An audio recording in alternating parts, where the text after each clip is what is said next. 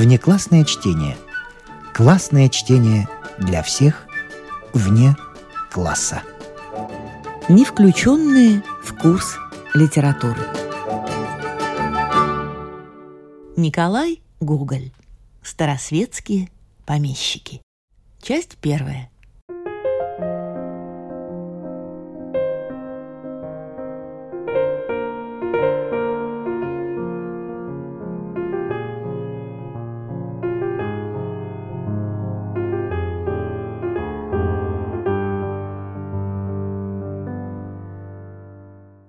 Очень люблю скромную жизнь тех уединенных владетелей отдаленных деревень, которых в Малороссии обыкновенно называют старосветскими, которые, как дряхлые живописные домики, хороши своей пестротою и совершенную противоположностью с новым гладеньким строением, которого стен еще не промыл дождь, крыша не покрыла зеленая плесень, и лишенное щекотурки крыльцо не выказывает своих красных кирпичей.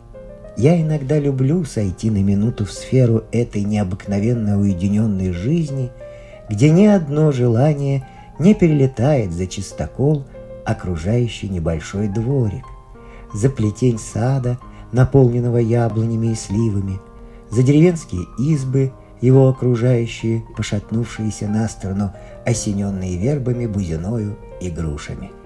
Жизнь их скромных владетелей – так тиха, что на минуту забываешься и думаешь, что страсти, желания и неспокойные порождения злого духа, возмущающие мир, вовсе не существуют, и ты их видел только в блестящем, сверкающем сновидении –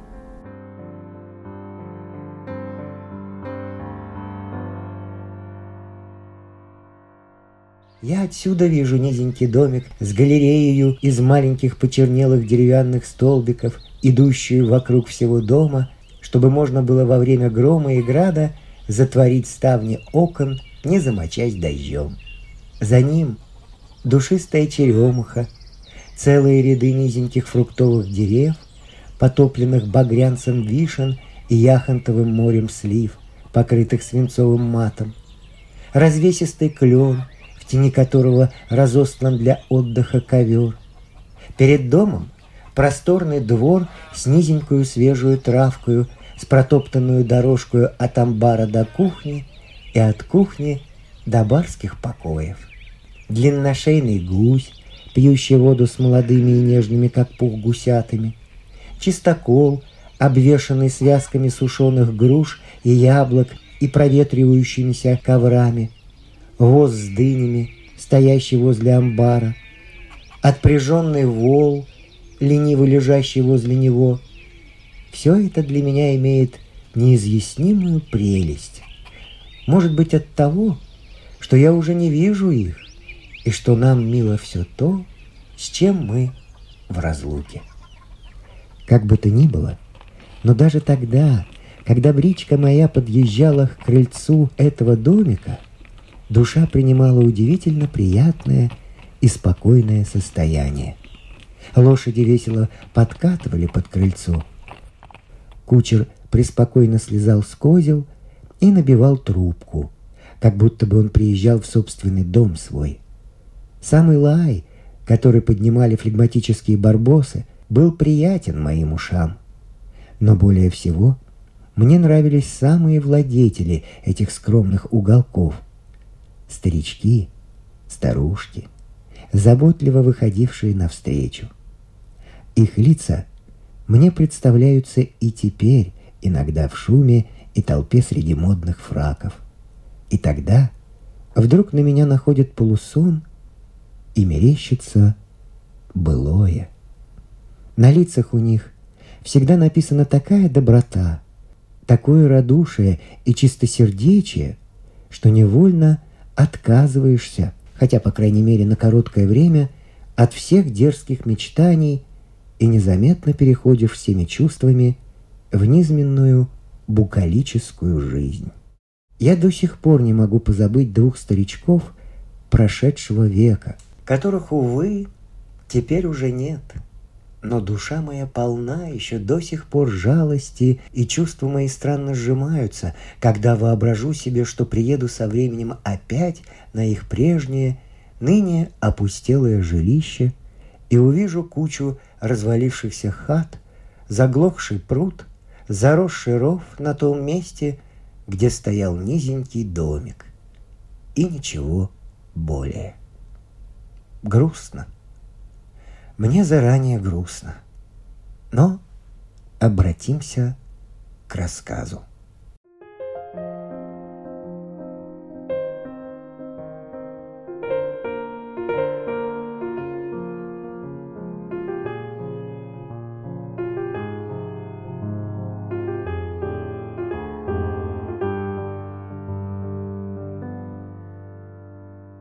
Афанасий Иванович Товстогуб – и жена его, Польхерия Ивановна Товстогубиха, по выражению окружных мужиков, были те старики, о которых я и начал рассказывать. Если бы я был живописец и хотел изобразить на полотне Филимона и Бавкиду, я бы никогда не избрал другого оригинала, кроме их. Афанасию Ивановичу было 60 лет. Пульхерии Ивановне 55. Афанасий Иванович был высокого роста, ходил всегда в бараньем тулупчике, сидел согнувшись и всегда почти улыбался. Хотя бы рассказывал или просто слушал. Пульхерия Ивановна была несколько серьезна, почти никогда не смеялась, но на лице и в глазах ее было написано столько доброты, столько готовности угостить вас всем, что было у них лучшего – что вы, верно, нашли бы улыбку уже чересчур приторную для ее доброго лица. Легкие морщины на их лицах были расположены с такой приятностью, что художник верно бы украл их.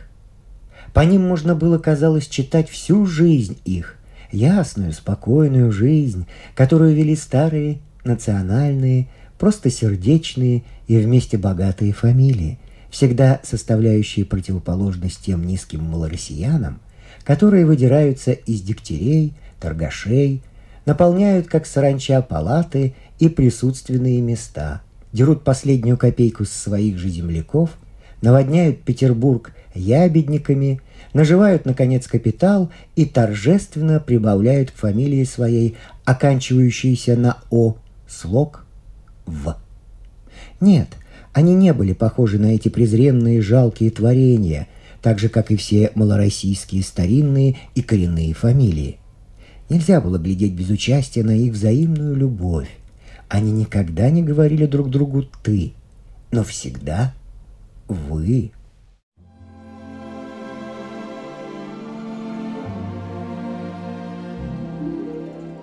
Вы, Афанасий Иванович?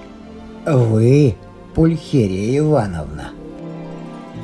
Это вы продавили стул, Афанасий Иванович? Ничего, не сердитесь, Пульхерия Ивановна. Это я.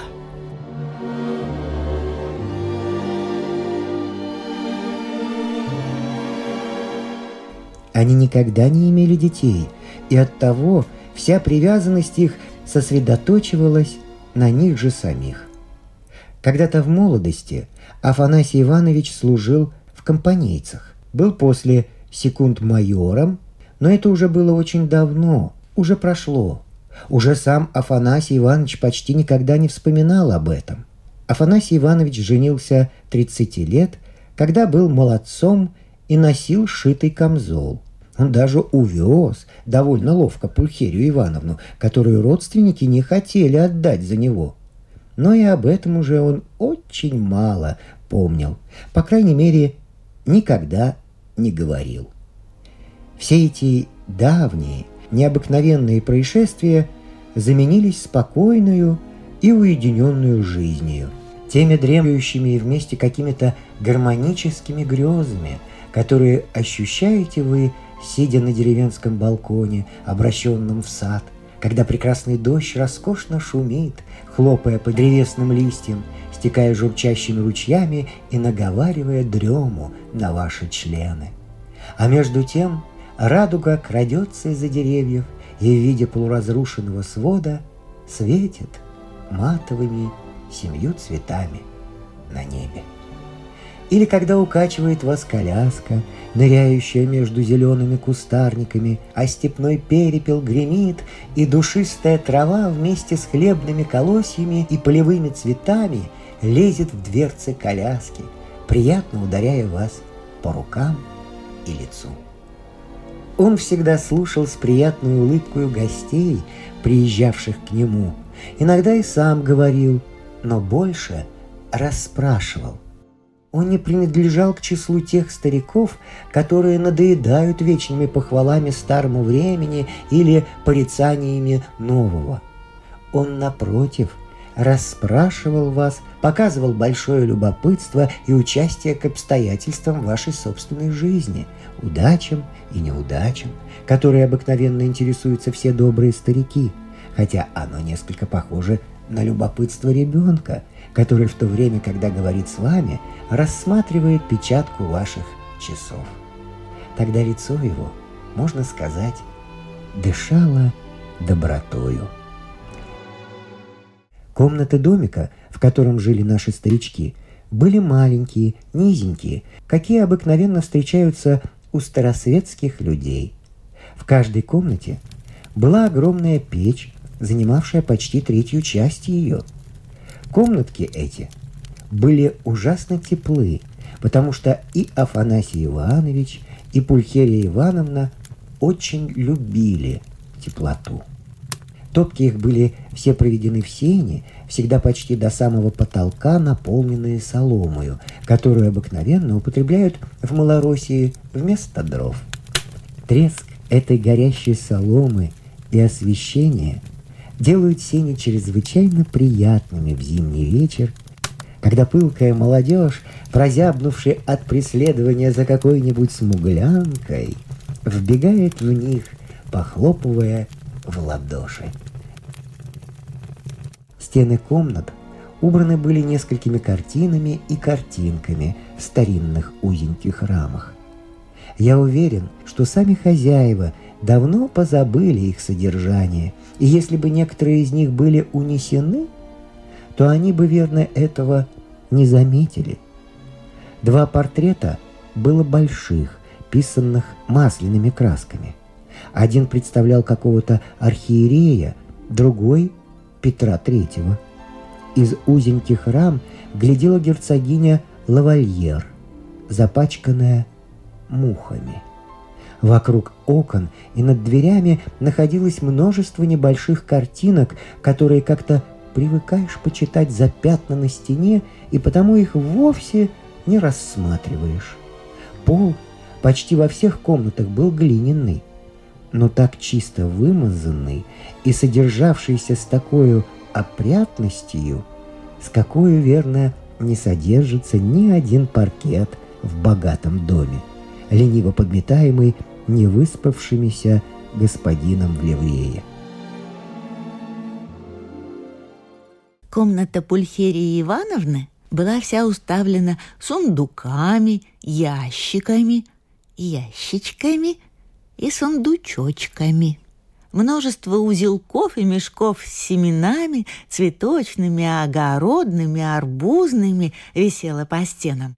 Множество клубков с разноцветной шерстью, лоскутков старинных платьев, шитых за полстолетия, были укладены по углам в сундучках и между сундучками. Пульхерия Ивановна была большая хозяйка и собирала все, хотя иногда сама не знала, на что оно потом употребится. Но самое замечательное в доме были поющие двери. Как только наставало утро, пение дверей раздавалось по всему дому. Я не могу сказать, от чего они пели. Перержавевшие ли петли были тому виною, или сам механик, делавший их, скрыл в них какой-нибудь секрет. Но замечательно то, что каждая дверь имела свой особенный голос. Дверь, ведущая в спальню, пела самым тоненьким дисконтом. Дверь в столовую хрипела басом. Но та, которая была в синях, издавала какой-то странный, дребезжащий и вместе стонущий звук. Так что, вслушиваясь в него, очень ясно, наконец, слышалось «Батюшки, я зябну!»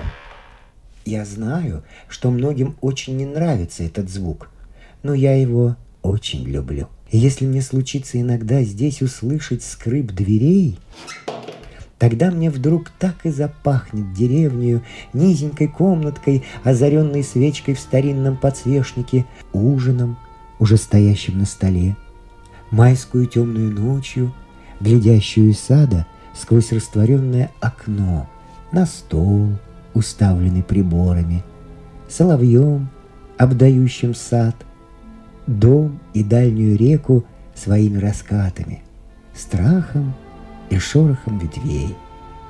И, Боже, какая длинная навивается мне тогда вереница воспоминаний. Стулья в комнате были деревянные, массивные, какими обыкновенно отличается старина. Они были все с высокими, выточенными спинками в натуральном виде, без всякого лака и краски – они не были даже обиты материю и были несколько похожи на те стулья, на которые и до ныне садятся архиереи. Трехугольные столики по углам, четырехугольные перед диваном и зеркалом в тоненьких золотых рамах, выточенных листьями, которых мухи усеяли черными точками. Ковер перед диваном с птицами, похожими на цветы, и цветами, похожими на птиц – вот все почти убранство невзыскательного домика, где жили мои старики.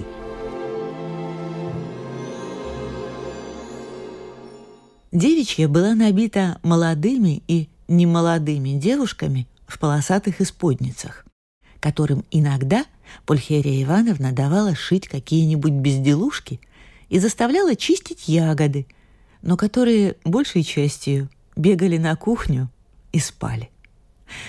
Пульхерия Ивановна почитала необходимостью держать их в доме и строго смотрела за их нравственностью. Но к чрезвычайному ее удивлению не проходило нескольких месяцев, чтобы у какой-нибудь из девушек стан не делался гораздо полнее обыкновенного. Тем более это казалось удивительно, что в доме почти никого не было из холостых людей – выключая разве что комнатного мальчика, который ходил в сером полуфраке с босыми ногами, и если не ел, то уж верно спал. Пульхерия Ивановна обыкновенно бронила виновную и наказывала строго, чтобы вперед этого не было. На стеклах окон звенело страшное множество мух, которых всех покрывал толстый бас шмеля, иногда сопровождаемый пронзительными визжаниями ос. Но как только подавали свечи, вся эта ватага отправлялась на ночлег и покрывала черную тучею весь потолок. Афанасий Иванович очень мало занимался хозяйством, хотя, впрочем, ездил иногда к косарям и жнецам и смотрел довольно пристально на их работу. Но все время правления лежало на Пульхерии Ивановне. Хозяйство Пульхерии Ивановны состояло в беспрестанном отпирании и запирании кладовой, в солении, сушении, варенье бесчисленного множества фруктов и растений. Ее дом был совершенно похож на химическую лабораторию. Под яблонью вечно был разложен огонь, и никогда почти не снимался с железного треножника котел или медный таз с вареньем, желе, пастилою, деланными на меду, на сахаре и еще на чем-то. Под другим деревом кучер вечно перегонял в медном лембике водку на персиковые листья, на черемуховый цвет, на золототысячник, на вишневые косточки, и к концу этого процесса совершенно не был в состоянии поворотить языком, болтал такой вздор, что Пульхерия Ивановна ничего не могла понять и отправлялся на кухню спать.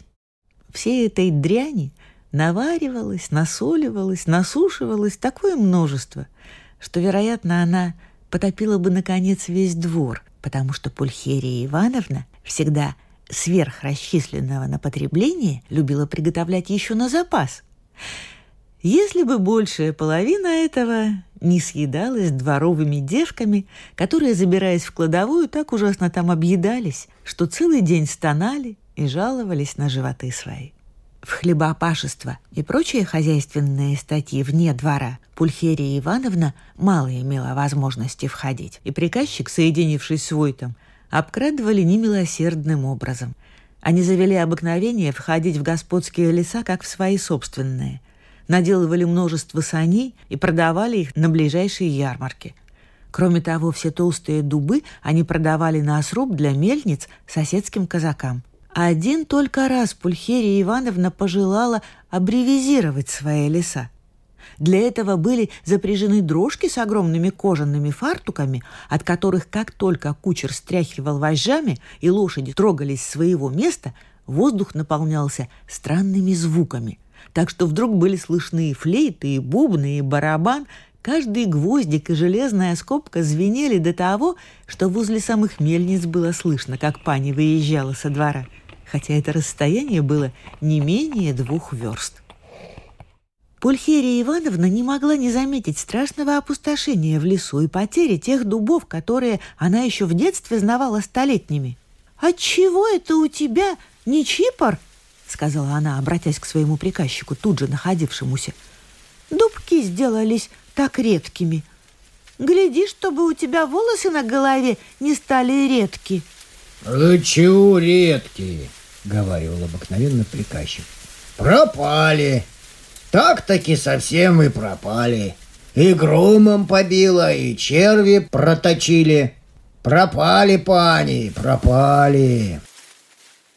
Пульхерия Ивановна совершенно удовлетворялась этим ответом и, приехавший домой, давала повеление удвоить только стражу в саду около шпанских вишен и больших зимних дуль. Но сколько они обкрадывали приказчик и Войт, как не ужасно жрали все во дворе, начиная от ключницы до свиней, которые истребляли страшное множество слив и яблок, и часто собственными мордами толкали дерево, чтобы стряхнуть с него целый дождь фруктов, Сколько не клевали их воробьи и вороны, сколько вся дворня не носила гостинцам своим кумовьям другие деревни и даже таскала из амбаров старые полотна и пряжу, сколько не крали гости, флегматические кучера и лакеи, но благословенная земля производила все в таком множестве. Афанасию Ивановичу и Пульхерии Ивановне так мало было нужно, что все эти страшные хищения казались вовсе незаметными в их хозяйстве.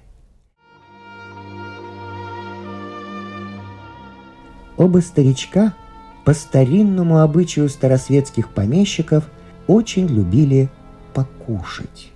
Как только занималась заря, они всегда вставали рано, и как только двери заводили свой разноголосый концерт, они уже сидели за столиком и пили кофе.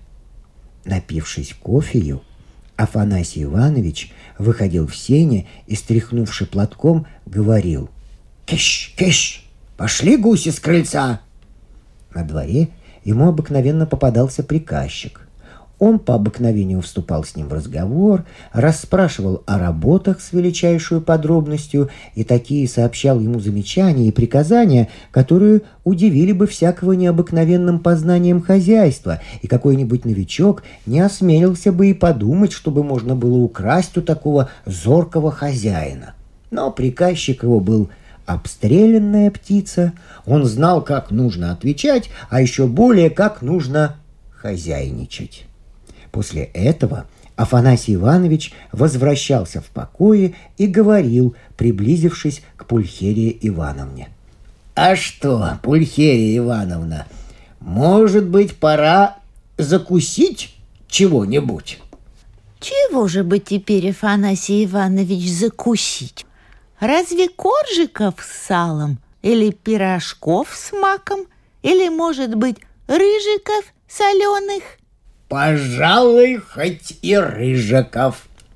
Или пирожков, отвечал Афанасий Иванович, и на столе вдруг являлась скатерть с пирожками и рыжиками. За час до обеда Афанасий Иванович закушивал снова, выпивал старинную серебряную чарку водки, заедал грибками, разными сушеными рыбками и прочим. Обедать садились в 12 часов. Кроме блюд и соусников, на столе стояло множество горшочков с замазанными крышками, чтобы не могло выдохнуться какое-нибудь аппетитное изделие старинной вкусной кухни. За обедом обыкновенно шел разговор о предметах самых близких к обеду. «Мне кажется, как будто это каша», — говаривал обыкновенно Афанасий Иванович, — «немного пригорела. Вам этого не кажется, Пульхерия Ивановна?» Нет, Афанасий Иванович, вы положите побольше масла, тогда она не будет казаться пригорелою. Или вот возьмите этого соусу с грибками, да подлейте к ней. «Пожалуй», — говорил Афанасий Иванович, подставляя свою тарелку. «Попробуем, как оно будет». После обеда Афанасий Иванович шел отдохнуть один часик — После чего Пульхерия Ивановна приносила разрезанный арбуз и говорила, «Вот попробуйте, Афанасий Иванович, какой хороший арбуз!» «Да вы не верьте, Пульхерия Ивановна, что он красный в середине», — говорил Афанасий Иванович, принимая порядочный ломоть. «Бывает, что и красный, да не хороший». Но арбуз немедленно исчезал.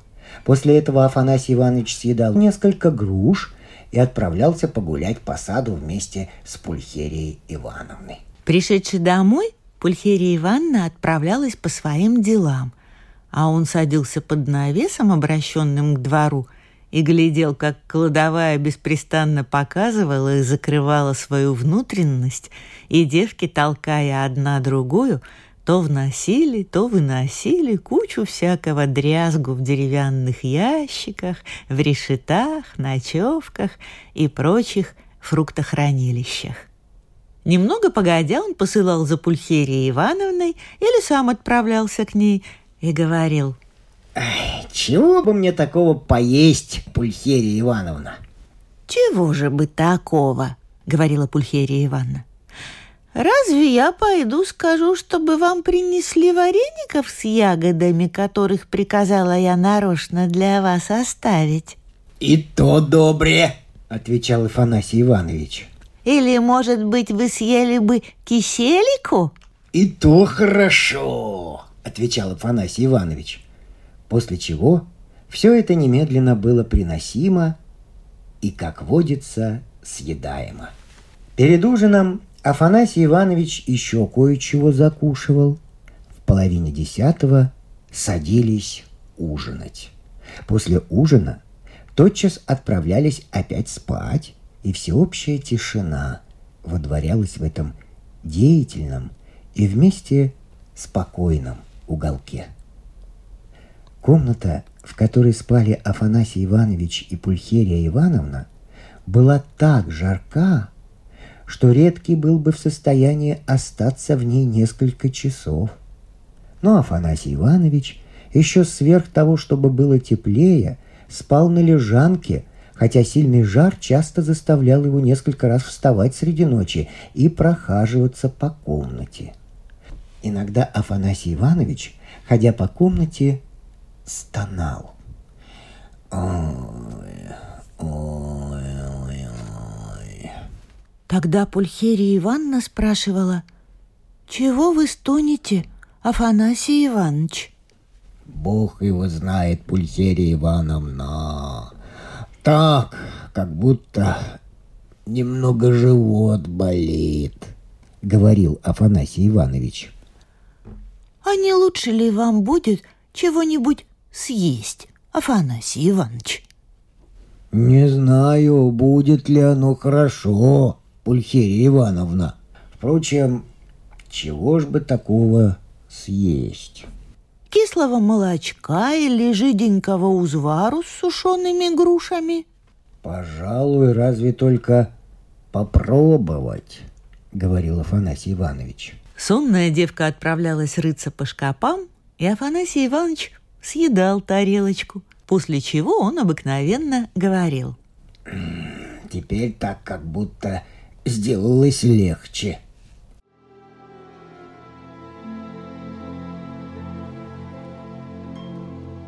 Иногда, если было ясное время и в комнатах довольно тепло натоплено, Афанасий Иванович, развеселившись, любил пошутить над Пульхерию Ивановну и поговорить о чем-нибудь постороннем. «А что, Пульхерия Ивановна?» — говорил он. «Если бы вдруг загорелся дом наш, куда бы мы делись?» «Вот это, Боже, сохрани!» — говорила Пульхерия Ивановна, крестясь. «Ну да положим, что дом наш сгорел. Куда бы мы перешли тогда?»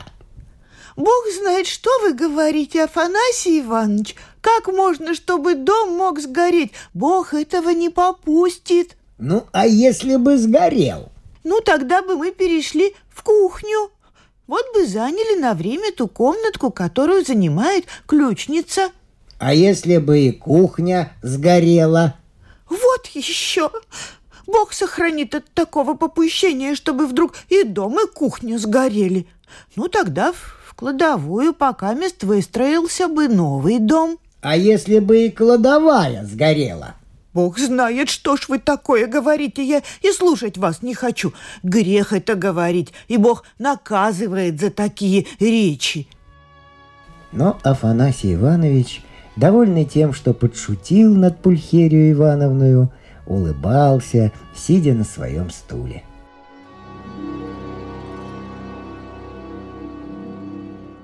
Но интереснее всего казались для меня старички в то время, когда бывали у них гости. Тогда все в их доме принимало другой вид.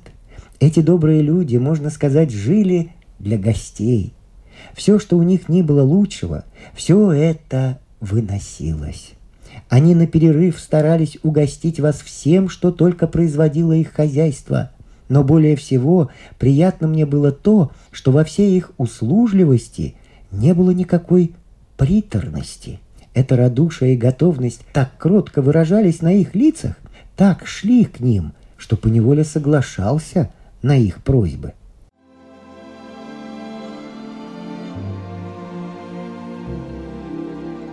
Они были следствие чистой, ясной простоты их добрых, бесхитростных душ.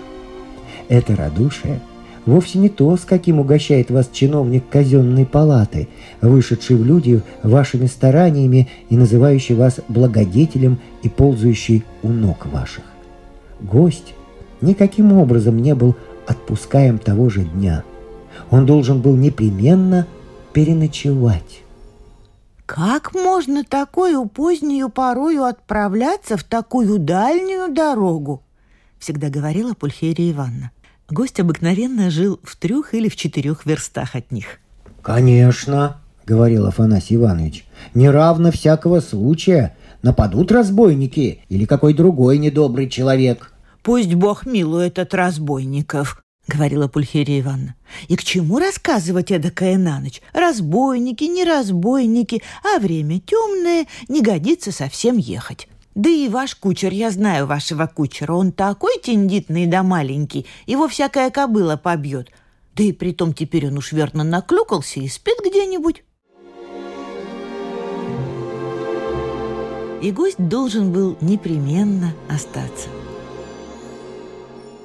Но, впрочем, Вечер в низенькой теплой комнате, радушный греющий и усыпляющий рассказ, несущийся пар от поданного на стол кушанья, всегда питательного и мастерски изготовленного, бывает для него наградою.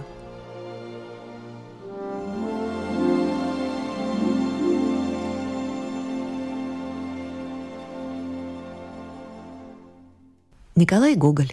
Старосветские помещики. Продолжение – следует.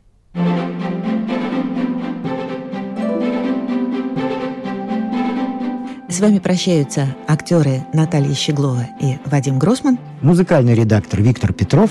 Слушайте нас в Spotify, на платформах CastBox, Яндекс.Музыка, Apple Podcast и других. Самых маленьких слушателей мы приглашаем побывать в гостях у книжки – Подкаст Латвийского радио 4.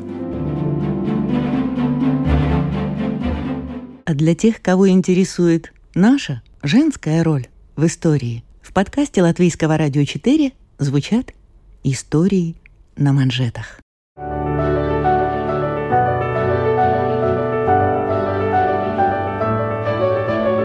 О знаменитых дамах своего да и нашего времени, о тех, чья жизнь стала отражением эпохи, об участницах или свидетельницах поворотных моментов в истории человечества, истории на манжетах.